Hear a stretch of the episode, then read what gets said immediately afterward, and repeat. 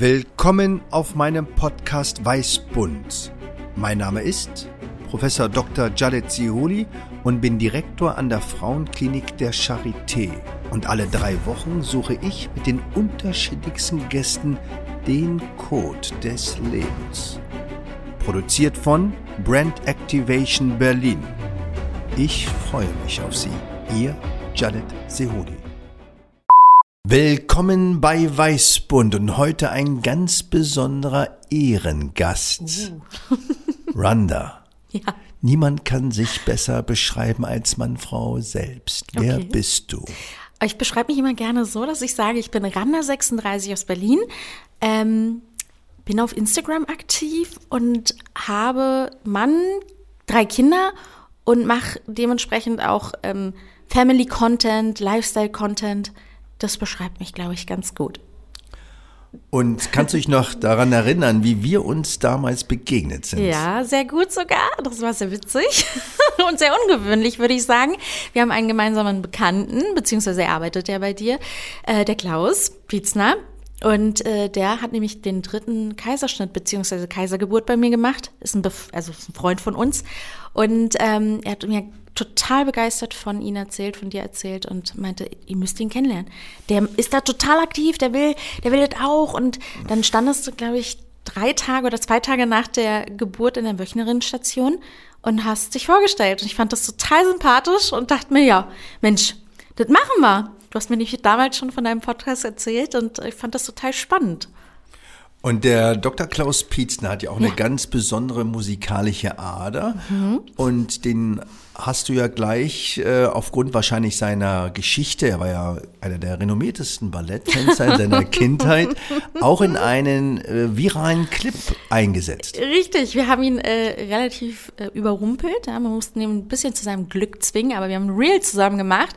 Und das äh, Reel ist unerwartet richtig, richtig durch die Decke gegangen. Ich bin mir nicht ganz sicher, aber ich glaube, wir sind mittlerweile bei drei Millionen Views auf das Video. Ist eigentlich relativ simpel gewesen, aber irgendwie total cool und es kam gut an. Ja.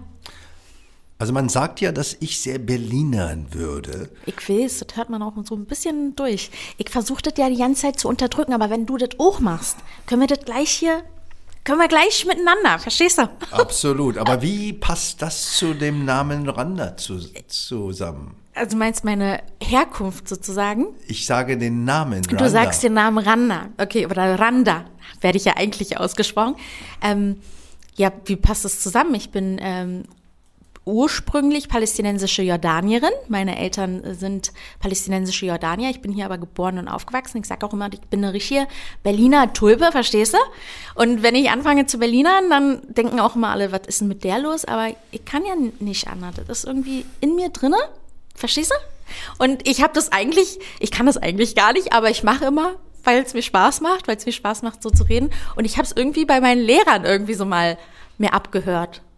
Und in welchem Bezirk in Berlin bist du aufgewachsen? Tatsächlich in einem sehr äh, ruhigen Bezirk in Lichtenrade, so am Ende der Welt gefühlt. Aber ähm, ja, ich habe auch immer das Gefühl gehabt oder habe dort auch gar nicht gemerkt, dass ich ähm, Migrantenkind bin sozusagen. Ne? Da gab es ja keine anderen. Und dann dachte ich auch, ich bin eine Jennifer, ja, acht Jahre und spiele mit den ganzen äh, Kindern. Also da gab es immer gar keinen Unterschied. Aber im Nachhinein, umso älter ich wurde, habe ich doch ein bisschen was gemerkt. Vor allen Dingen in so Bezirken, wo es gar keine anderen Leute gibt wie ich. Ah ja. Also ich bin ja im Wedding aufgewachsen. Ja gut, das ist genau das Gegenteil. Gar nicht so weit weg von ja. hier in der Exerzierstraße ja. Nummer 9. Mhm. Und ähm, liebe auch diesen Bezirk, der sich ja aber auch jetzt verändert. Voll. Selbst Lichtenrade verändert sich ja anscheinend. Ja, auch, na klar. Logisch. Und ähm, das Wort Migration, ja. seit wann kennst du dieses Wort? Boah, ganz spät erst kennengelernt, ne? Als Kind merkt man das ja, wie gesagt, gar nicht, ne? Da gab es keine Unterschiede. Ich habe halt immer nur gemerkt, dass es bei uns was anderes zu essen gibt und dass äh, wir noch eine andere Sprache sprechen, aber grundsätzlich ähm, habe ich nie einen Unterschied gemerkt. Haben aber meine Eltern auch großen Wert drauf gelegt, muss ich darauf noch zu, zu sagen. Die haben sich ja nicht die haben sich ganz bewusst für diesen Bezirk entschieden. Ne? Also wir hätten ja auch in Kreuzberg, Neukölln, Wedding wohnen können im Grunde genommen, aber es war denen irgendwie wichtig, dass man sich so ein bisschen mehr integriert irgendwie. Ich weiß auch nicht. Und deshalb habe ich das erst total spät gewusst, dass, dass, dass es das Wort Migration eigentlich gibt. Wirklich. Also. Ja.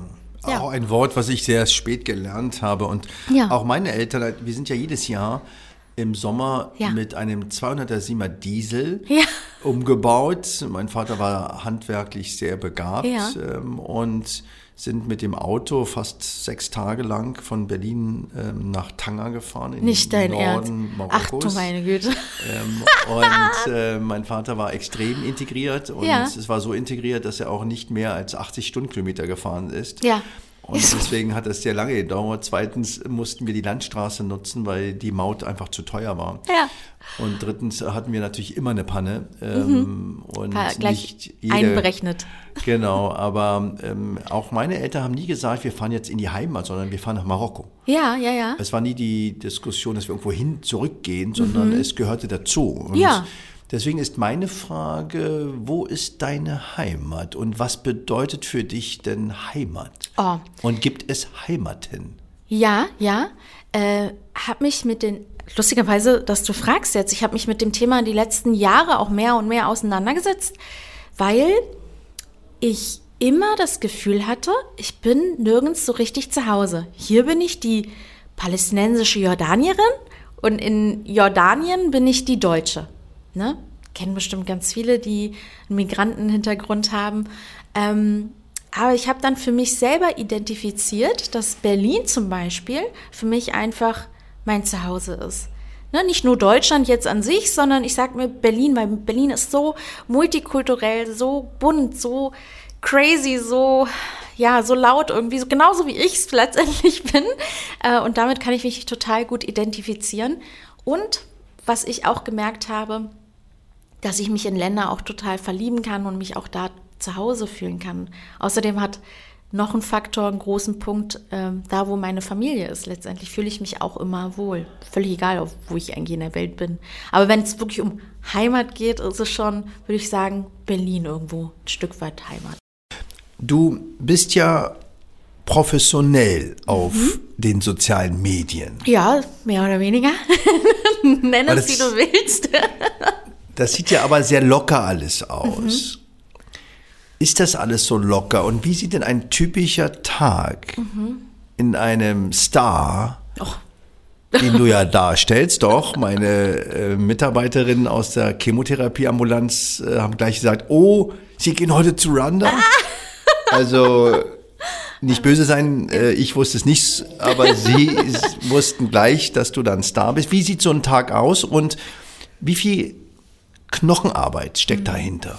Als allererstes, ich würde mich niemals als Star bezeichnen. Das ist für mich wirklich ein, ein, ein ganz anderes Level. Aber ähm, es ist ein sehr strukturierter Alltag. Ähm, es sieht alles sehr locker und flockig aus. Ist es grundsätzlich auch. Es ist wirklich, ich habe mein Hobby zum Beruf gemacht. Das kann man ja selten sagen, aber es ist bei mir wirklich der Fall. Ich stehe jeden Tag noch gerne auf und mache das unheimlich gerne. Das ist wirklich für mich eine Leidenschaft, ja. Ähm, aber nichtsdestotrotz, sich das Ganze aufzubauen, ich mache das jetzt knapp sieben Jahre.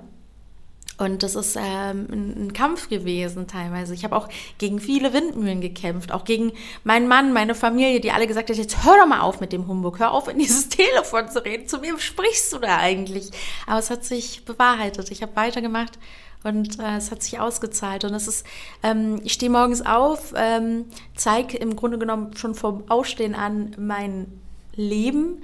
Ähm, die Menschen ähm, kennen mich gut, aber natürlich sehen sie nicht viel von meinem Tag. Fünf Minuten runtergebrochen. Nichtsdestotrotz ist es wirklich, bin, bin ich das. 100 Prozent. Ich bin das zu 100 Prozent. Jeder, der mich kennenlernt, hinter der Kamera kann das bestätigen und sagt auch immer, hey, du bist ja wirklich so. Und ich sage, ja, wie soll ich denn sonst sein? Ich könnte mich ja nicht 24 Stunden verstellen. Ne? Das, ähm, genau, aber es ist wirklich, da steckt ganz, ganz viel dahinter. Da, die ganzen ähm, Kooperationen, Jobs und so weiter, das gehört viel organisiert, äh, strukturiert, da hängen Verträge dran und, und, und. Sieht immer so easy peasy aus, aber Ähm, nichtsdestotrotz ist das äh, wirklich ein richtig anspruchsvoller Job.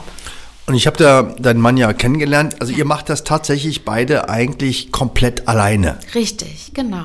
Also ihr habt jetzt niemanden, der immer euch sagt, aufstehen, jetzt mal schön Oh, in den nee. Spiegel gucken und jetzt Kamera an. Ja, nee, das machen wir nicht. Also es ist ja so, dass ähm, es gibt viele, die, die in einer Agentur sitzen, also die, die Management haben. Das habe ich jetzt in dem Fall nicht. Ähm, habe mich auch ganz bewusst dafür entschieden, weil ich einfach frei bleiben möchte. Ich möchte mich wohlfühlen, ich möchte mich nicht gezwungen fühlen, irgendwas zu machen ähm, oder in irgendeine Schiene gedrückt zu werden. Wenn man gutes Management hat, machen die das meistens nicht, aber es gibt auch andere Fälle. Sagen wir es mal so, ne? Genau. Die Medizin ähm, hat am Anfang große Berührungsängste, würde ich sagen, formuliert ähm, bekommen, wenn es um die Themen soziale Medien ging. Weil man nicht wahrscheinlich sicher war, wie viel Inhalt kann man wirklich transportieren und, und hat auch so einen Geschmack an Unseriosität. Ich halte das für einen extrem wichtigen Kanal. Ich finde, dass die sozialen Medien Teil der Kommunikationskanäle sind, wie ein Telefon, wie eine E-Mail, wie ein Videofilm. Und ähm, finde das durchaus wichtig, dass man Menschen erreicht auf eine andere Art, aber durchaus auch wichtige Botschaften formulieren kann. Ja, selbstverständlich. Und deswegen äh, finde ich das so großartig, auch dass wir jetzt hier mit unserem Wendepunkt eine neue zusätzliche äh, Kommunikationsstrategie suchen, um mit Menschen in Dialog zu gehen. Ja. Auf der einen Seite klingt das ja toll, wenn man an einem Leben teilhaben kann, aber du erlebst ja wahrscheinlich auch Kritik. Absolut. Das ist das, was auch in der Medizin am schwersten fällt. Ja. Der Beschwerdebrief, die böse E-Mail, die Unzufriedenheit, obwohl man es eigentlich gut meinte. Ja. Und dass man in eine Situation kommt, wo man sich rechtfertigen muss. Und wo andere Menschen vielleicht den Finger zeigen. Ja. Wie gehst du mit dieser Kritik um?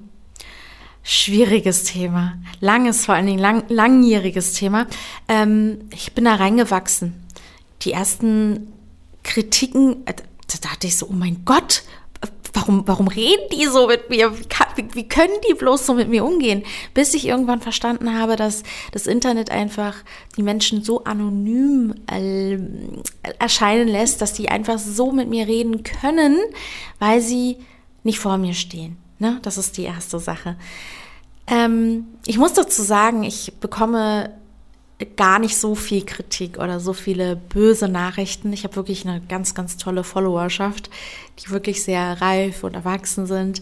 Aber nichtsdestotrotz werde ich täglich beurteilt und das ist auch nicht ohne. Das heißt also, jegliche Sache, die ich gerade teile, die ich mache, da hat dann die anderen noch einen besseren Tipp. Aber Ranna, der, der ist noch besser, der Tipp. Oder, Mensch, ich, keine Ahnung, ich habe die Haare mal so in der Jacke drin, dann sagt mir einer, oh, die kurzen Haare, die würden dir aber viel besser stehen. Ne? Immer so dieses unterschwellige Beurteilen. Also ich werde jeden Tag beurteilen und das ist nicht einfach, damit umzugehen, das abzuschalten. Ähm, aber ich habe es gelernt, ähm, so eine Art ja, so eine kleine Schutzhülle um mich zu bauen und das nicht zu sehr an mich ranzulassen, weil es sind alles letztendlich fremde Menschen, die im Internet mir schreiben. Ich sage auch jedem, der wirklich ein bisschen über das Ganze, das Ganze überschreitet, sage ich auch immer, wenn du vor mir stehen würdest, würdest du mir das genauso ins Gesicht sagen. Ja, und dann antworten sie meistens nicht mehr. Das war's dann mit dem Thema. Aber ähm, ich weiß, dass das einfach, das Internet macht die Menschen einfach, äh, lässt sie schneller mal was sagen, was sie im normalen Leben nicht tun würden. Du machst das sieben Jahre. Machst du mit 72 Jahren immer noch Social Media? Wenn es das noch in der Form geben sollte, Wird why es not? geben? Ja, dann, dann, dann werde ich wahrscheinlich die Grandma sein, die da vielleicht noch mal den Hüftschwung schwingt. Übrigens habe ich mir gerade bei Social Media das Kreuzband gerissen, das, das hintere, Wie geht das? beim Tanzen. Habe ich sogar auf Video, Beweis. Habe ich dem Orthopäden dann auch gezeigt. Er hat gesagt, unmöglich. Ich sag doch genau. Versuch so. uns das mal zu beschreiben, wie man bei einem Social Media Akt sich das Kreuzband. Ich, also ich komme ja aus dem Fußball, da weiß ich bestimmte sportliche Szenen relativ Richtig. einfach. Ja, ja. Äh, ich ich habe mich letztendlich äh, nur gedreht. Ich kann dir das Video auch nachher nochmal zeigen. Ist auch auf meinem Kanal zu sehen. Und ist es das vordere oder das hintere Kreuzband? Das hintere. Und dementsprechend kann ich auch noch laufen. Mal gucken, wie lange. Aber wird es wird nicht operiert. Äh, Doch, aber erst ein bisschen später. Wir haben so viele Pläne dieses Jahr, dass ich gesagt habe, ey, Freunde, ich halte es auch so durch. Ich trainiere so ein bisschen den Oberschenkel, gut ist. Das, weißt du, mit vollem Körpereinsatz bin ich auf Social Media unterwegs. Ja, ja, ja. Also ich habe es noch nicht mitbekommen, aber das könnte ja für dich äh, interessant sein, dass man ja auch so Stunt-Frauen Ja, für Social Media Aktionen das einbaut. wäre doch eine neue Branche, wäre das. Absolut. Und dein Mann ist ja auch unterwegs in Social Media. Ja, er nennt sich auch gerne der Sidekick, was ich überhaupt nicht verstehe. Aber er sagt aber auch, ja, er macht es mal hier, mal da, ein bisschen rumgeplänkel. Ja, das ist, äh, er ist eher so der Mann hinter der, hinter dem ganzen Wesen. Ich bin so die Frontfrau sozusagen. Und ihr seid ja als Family auch unterwegs. genau. Das ist ja ein sehr sensibles Thema. Absolut. Kinder und Social Media. Ja, hast du recht. Ähm, wir haben für uns selber einfach auch reflektiert, ist das jetzt, wie handhaben wir das Ganze? Also wie, wie machen wir das? Wie ist es für uns, ähm, wie fühlt es sich am besten an? Wie ist es für uns gesund? Und wir haben zum Beispiel ähm, nie die Namen der Kinder verraten. Niemand weiß, wie sie heißen. Ähm, man sieht sie ab und an hier mal und da mal.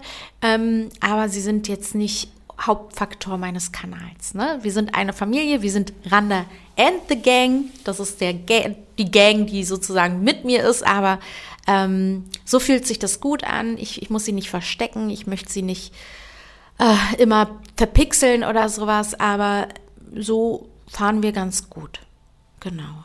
Andere handhaben das wieder anders, so wie, es für sie gut ist. Ne? Und für uns ist es genau richtig so. Gäbe es aber die Social Media nicht, Aha. in welchem Beruf wärst du denn heute? Spannend. Comedy? Also, Comedy wäre vielleicht auch. Ich persönlich finde mich ja gar nicht lustig. Das ist ja das Witzigste an der ganzen Sache. Leute lachen immer über mich und ich denke mir immer, warum? Aber gut. Ähm, ich, ich glaube, ich wäre äh, immer noch in meinem Beruf tätig. Also ich habe, ähm, wir haben eine äh, Eventagentur viele Jahre gehabt. Ähm, und ich glaube, ich würde immer noch Events machen, planen, organisieren, coole ja, Events machen, coole Leute treffen. Berlin bietet sich da gut an. Ja, also das macht schon unheimlich viel Spaß. War auch wirklich eine harte Entscheidung für uns zu treffen. Hü oder hopp. Und wir haben irgendwann gesagt, okay, wir, wir müssen uns auf eine Sache konzentrieren, so ein Event äh, zu organisieren und zu machen und zu tun, ist unheimlich aufwendig. Aber ich habe halt auch gemerkt, die Community ist da und ich habe eine wirklich sehr, sehr starke Community, die dann, ja, den ich irgendwie mehr Zeit widmen wollte. Und das ist heute die beste Entscheidung gewesen, unter anderem die beste Entscheidung gewesen meines Lebens, ja. Und letztendlich sind es ja ähnliche äh, Mechanismen, an Events zu organisieren Mhm. Ja. oder eben auch und in Social Media unterwegs zu sein. Auch ja, da sind ja viele. schon, da sind Parallelen, auf Oder? jeden Fall. Und auch im Familienbusiness sozusagen. Man muss Eben. gut organisiert sein. Das, das ähm, hat mir, da hat mir mein Job schon geholfen, sage ich jetzt mal. Ne? Das Absolut. Also ich denke, und es hat was mit Kommunikation zu tun, mit Dialog. Also Mhm. Ja. ähm, ich denke, auch bei mir ist- die Kommunikation sehr tief verankert. Das kommt wahrscheinlich von den Eltern und von den Großeltern. Aber meine Schwester ist ja Krankenschwester, also Mhm. Ja. die ist ja äh, sehr der Medizin ähm, ja, vergeben, sage ich einfach. Mein jüngerer Bruder, äh, der etwas älter aussieht als ich, äh, ist Anwalt. Und mein Oh, äh, da haben sie aber, da, ne? Ich kenne ja arabische Familien, was das heißt. Arzt, Ja. Anwalt, Krankenschwester. Ja, ja, ja. Und mein ältester Bruder ist ja Schuhhändler.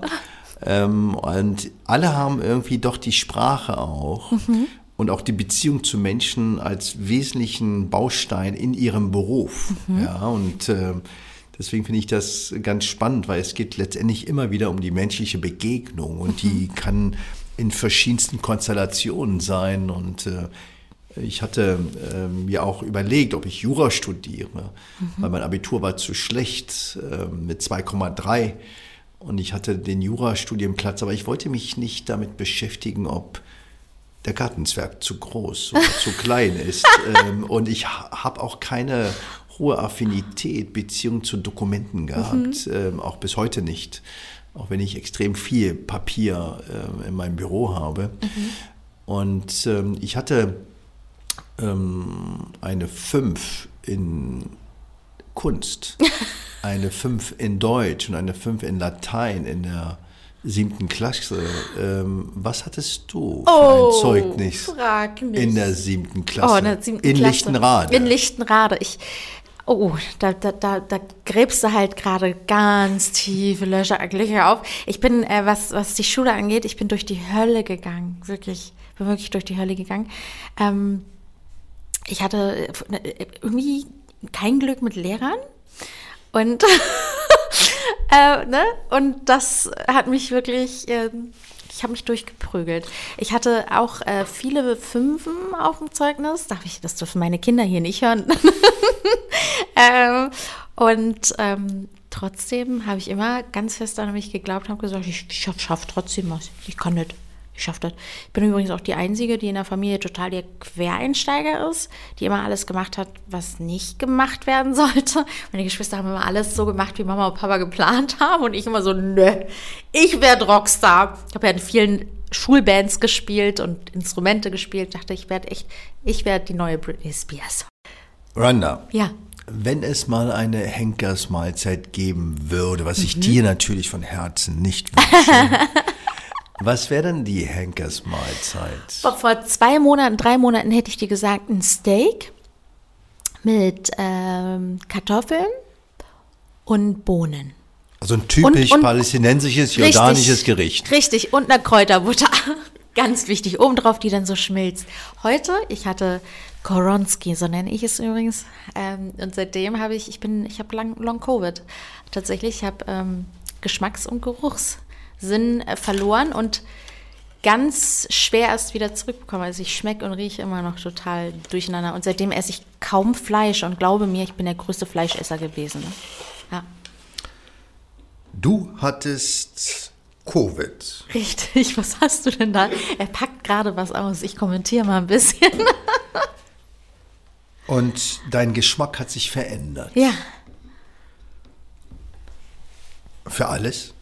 Äh, fast alles. Das ist so merkwürdig. Es gibt Tage, wo es ein bisschen besser ist, wo ich denke, uh, jetzt aber. Und dann gibt es wieder Tage, wo es total, totales Durcheinander. 20 Prozent der Frauen, die eine Krebstherapie erhalten, Mhm.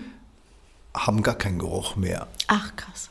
Und deswegen haben wir uns auf die Reise gemacht, eine Geschmack- und eine Riechschule zu entwickeln und haben da eine wunderbare Begegnung äh, hier in Berlin er, äh, erlebt mit ähm, Alexander und Maria Obern und haben eine Studie durchgeführt und haben auch Düfte entwickelt. Und jetzt werden wir sehen, ob du wirklich alles riechst. Ich mache mit dir zwei, drei Tests.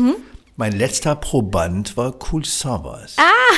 Du bist jetzt meine zweite Bin Person. gespannt. Ja, wir machen jetzt mal eine, eine offizielle Studie. Ich gebe dir, darfst nicht lesen. Ich darf nicht lesen, ich, nein. gucke, ich gucke nicht Ja. drauf. Ich mache auch die Augen zu ja, extra. ja, bitte. Ähm, ich, ich meine, es zitronig. Ist es irgendwas zitronig? Ja, eins plus. Wir haben einen Punkt für ähm, Randa. Mhm. Ja, früher gab es ja ähm, dieses Schweinchen, ich weiß nicht, ob ihr das kennt, von Was bin ich? Das ist eine Sendung. Ah, ja, doch, da hast du es dann so ja, gab es immer rübergestellt. so ein ne? Schwein, ja, so, okay. Wir machen ein zweites. Ich mache wieder die Augen zu. Ja.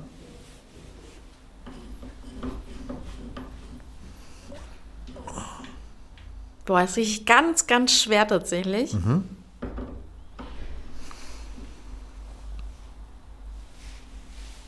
Ich habe schon mal gerochen. Ja, wirklich? Das ist eine ganz seltene äh, Rose. Also ist, es- Rosenwasser? Nee, doch. Ja, doch. sowas, Rose, Ja. ne? Ja. Ist okay. Und jetzt bin ich gespannt, Mhm. weil das ist ein Geruch, den ganz viele Menschen, die Covid hatten, nicht riechen können. Oh, jetzt bin ich auch gespannt, ey. Uh. Und riechen ist mehr als nur den Namen erkennen. Es läuft ganz viel im Unterbewusstsein. Ja, es ist irgendwas Rauchiges. Aber ich kann es nicht deuten. Ich weiß nicht, was es ist. Sehr gut. Rauchig. Das heißt, du bist schon in der Erholung. Ach, echt bin ich? Ja, Oh, Gott sei Dank. weil das ist Birke. ah ja. Und genau das ist das, was viele Menschen, die Covid hatten, nicht richtig riechen können. Und ich hatte eine äh, Mitarbeiterin, die zu mir kam und sagte, Herr Professor, ich kann das verbrannte Gewebe bei der Operation Nicht mehr riechen? nicht mehr riechen. Oh, krass. Und das ist eben die Birke. Und jetzt noch ein zweites. Jetzt bin ich gespannt. Ich guck nicht.